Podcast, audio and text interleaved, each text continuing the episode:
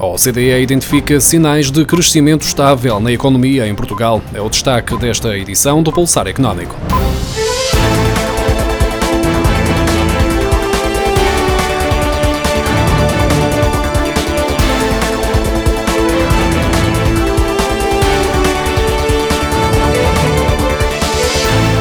A OCDE identifica sinais de crescimento estável na economia portuguesa. O indicador que antecipa as oscilações nos ciclos económicos referente a Portugal subiu para 99,6 pontos em dezembro, depois dos 99,4 observados em novembro, mas abaixo do nível de 100 pontos que marca a média de longo prazo. No conjunto dos países que compõem a Organização para a Cooperação e o Desenvolvimento Económico é identificado um crescimento estável, com o indicador a subir para 99,43 pontos mais 11 décimas que em novembro, nas sete principais economias do mundo Canadá, França, Japão, Alemanha, Itália, Reino Unido e Estados Unidos.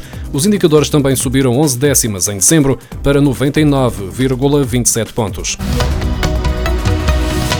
Registaram-se menos nascimentos em Portugal no ano passado, depois do aumento observado em 2018. De acordo com os dados revelados esta segunda-feira pelo Instituto Nacional de Estatística, no ano passado nasceram 87 mil bebés no país, dos quais 86.557 são filhos de mães residentes. Na comparação com 2018, verifica-se um decréscimo de meio ponto percentual no número de nascimentos.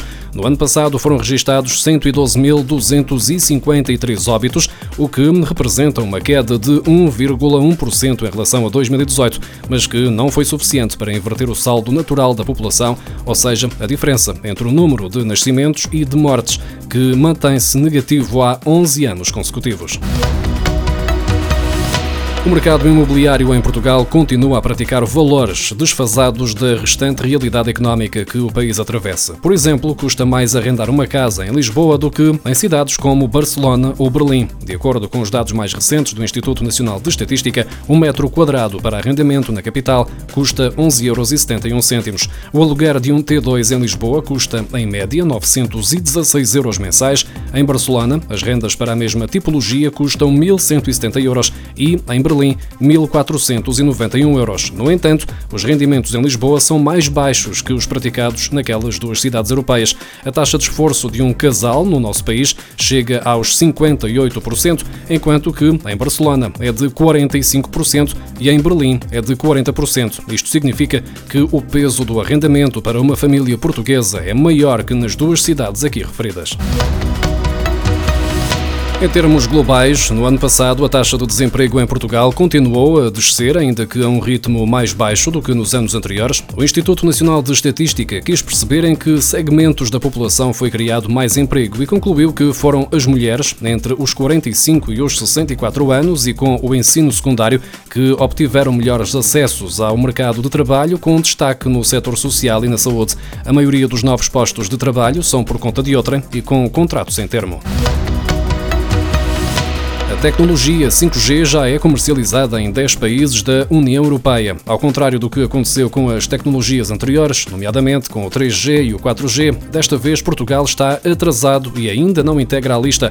De acordo com o último relatório trimestral do Observatório Europeu para o 5G, divulgado esta segunda-feira, até ao final do ano passado, Alemanha, Áustria, Finlândia, Hungria, Irlanda, Itália, Espanha, Estónia, Reino Unido e Roménia já disponibilizam a nível comercial serviços com esta nova tecnologia tecnologia de dados móveis. Os operadores de telecomunicações portugueses têm apontado que Portugal está atrasado na corrida do 5G, atribuindo responsabilidades à Autoridade Nacional de Comunicações, com o regulador a negar que haja qualquer atraso nos trabalhos preparatórios. Mas a verdade é que só agora é que está a ser discutido o modelo de leilão das frequências e, na melhor das hipóteses, a disponibilização da oferta comercial só terá início no último trimestre.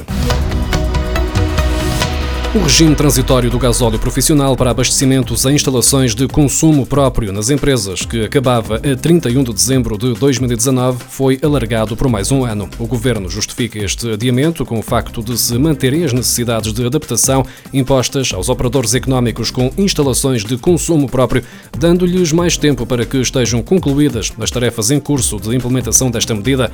O regime de gasóleo profissional prevê a utilização exclusiva deste combustível marcado nos depósitos localizados em instalações de consumo próprio das empresas abrangidas e destinados ao abastecimento dos veículos que têm ao serviço.